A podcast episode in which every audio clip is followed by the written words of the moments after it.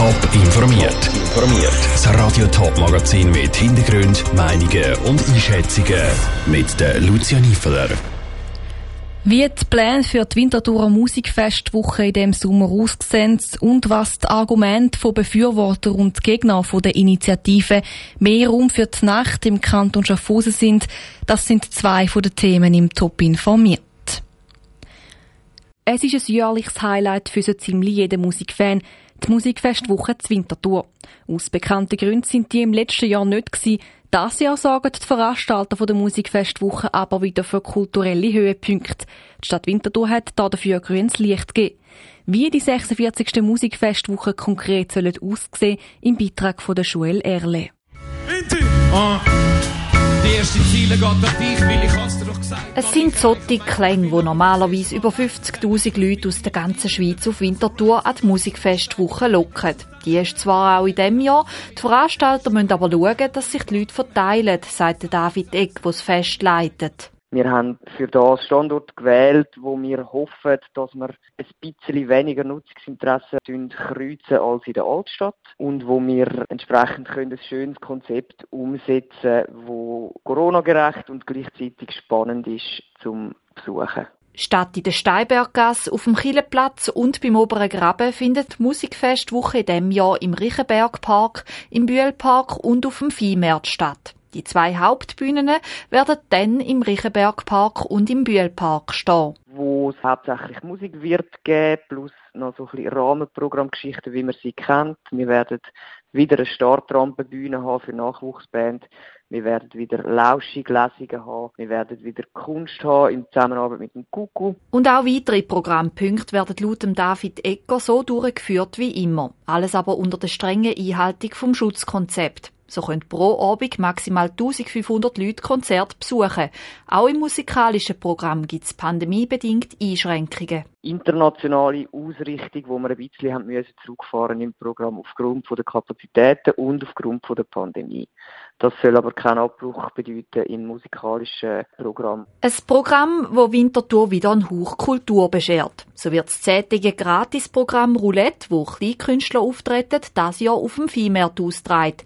Die Programmpunkte Menü Surprise und die Musiksalzkille sind das Jahr wie gehabt auf dem Killeplatz. Der Beitrag von der Joel Erle. Die Konzerte im Reichenbergpark und im Bühlpark sind gratis. An den letzten drei Tagen vom Festival sind Konzerte im Reichenbergpark dann aber kostenpflichtig. Die Musikfestwochen sind vom 11. bis zum 22. August. Es war ein gruseliger Fund, wo ein Passant Anfang Januar 2018 im Wald Zetzike im Kanton Thurgau gemacht hat. Im Teppich eingerollt war eine Leiche. Vor zwei Wochen hat der Prozess gegen den Hauptanklagten und zwei Komplizen am Bezirksgericht Frauenfeld in dem Fall angefangen. Alle drei müssen sich wegen Störung von der Totenruhe verantworten. Der Hauptanklagte muss sich zusätzlich auch noch Vorwürfe von der Vergewaltigung, Körperverletzung, Drohung und Verstöß vom Waffen- und Betäubungsmittelgesetz stellen. Für uns vor Ort am Bezirksgericht Frauenfeld ist der Jonas Mielsch am zweiten Prozesstag Schon am ersten Prozesstag sind verschiedene Plädoyers gehalten worden. Mit denen ist es aber auch um heute Morgen weitergegangen. Jonas, wer hat denn da geredet? Bis jetzt haben die Staatsanwaltschaft und Verteidiger von der Anklagten ihres zweiten Plädoyer gehalten. Die Staatsanwaltschaft hat beim Hauptanklagten nochmal betont, dass er nicht vom Vorwurf von der Vergewaltigung zu freisprechen sei. Da will am Opfer seine Aussagen glaubwürdig sind und sich der Hauptanklagte mehrmals widersprochen hat. So soll er für vier Jahre und vier Monate ins Gefängnis. Darum der siebenjährige Landesverweis als Strafe bleiben. Der Verteidiger vom Hauptanklagten ist da logischerweise ein anderer Meinung. Was hat er gesagt?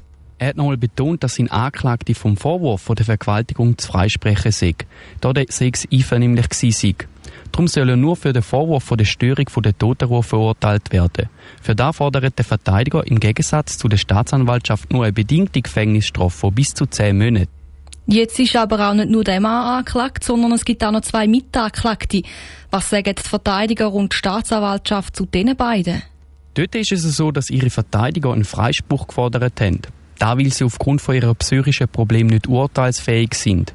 Dort hat die Staatsanwaltschaft nochmal gesagt, dass sie da ablehnt, weil zuerst ein psychiatrisches Gutachten gemacht werden müsste. Das ist laut der Staatsanwaltschaft nicht nötig, weil die zwei genau gewusst hätten, was für Konsequenzen ihres Handeln hat.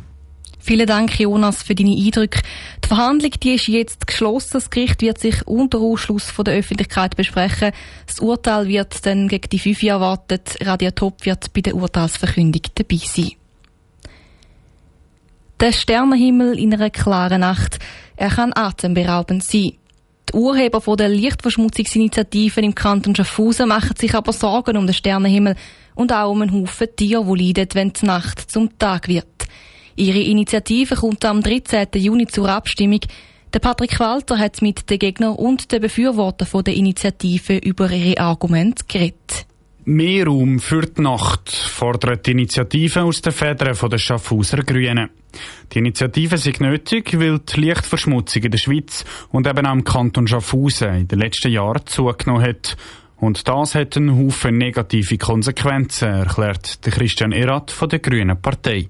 Da sind Vögel betroffen, die die Orientierung verlieren, die die meisten ja zur Nacht unterwegs sind, also die Zugvögel. Oder auch die Insekten, die ins Licht gehen, die im Prinzip dann aus dem Naturraum rausgezogen werden, aus dem natürlichen Grünraum und ins Licht fliegen. Dann meistens auch halt dort drauf können, bevor sie sich können paaren, also Paarung nicht ermöglicht wird, keine Fortpflanzung mehr gibt. Neben den Tieren leiden aber auch die Menschen unter dem vielen Licht, zum Beispiel die Reklameschilder oder auch Bahnhöfe, wo die ganze Nacht grell leuchten, ist der Christian Erath überzeugt.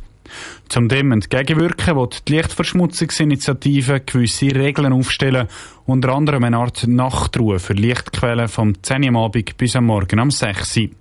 Ausnahmen gibt es für Lichter, die für die Sicherheit oder die Orientierung da sind. Dass die Lichtverschmutzung in der Schweiz ein Problem ist, das sieht auch der SVP-Politiker Herbert Hirsiger gleich. Er befürchtet bei einer Annahme von der Initiative aber einen Haufen Verbot, die gar nicht nötig wären und auch nicht zielführend sind. Dann ist mir leichter und einfacher, es geht zu dem, wo das Licht machen tut, sei es der Nachbar, geht zu dem und sagt, du kannst du deine Lampe nicht ein bisschen anders tun oder kannst du eine schwächere Lampe drin tun, weißt du, weil mich stört das. Und ich bin überzeugt davon, wir kommen viel weiter und viel schneller zu einer Optimierung er will auf den gesunden Menschenverstand anstatt auf ein neues Gesetz setzen. Neben der SVP sind auch die FDP und die CVP der Meinung. Die Grünen zusammen mit der GLP, der SP und der AL heben dagegen. Nur mit einem neuen Gesetz könnte die Lichtverschmutzung im Kanton Schaffhausen effektiv bekämpft werden. Die Abstimmung die dann am 13. Juni. Der Beitrag von Patrick Walter. Die Lichtverschmutzungsinitiative ist am 13. Juni die einzige kantonale Abstimmung, wo die Schaffhausen Natur kommt. Auf nationaler Ebene entscheidet das Stimmvolk an dem Tag auch über das Covid-Gesetz, das CO2-Gesetz, die beiden Agrarinitiativen und auch noch das Antiterrorgesetz. Top informiert, auch als Podcast. Mehr Informationen gibt's auf toponline.ch.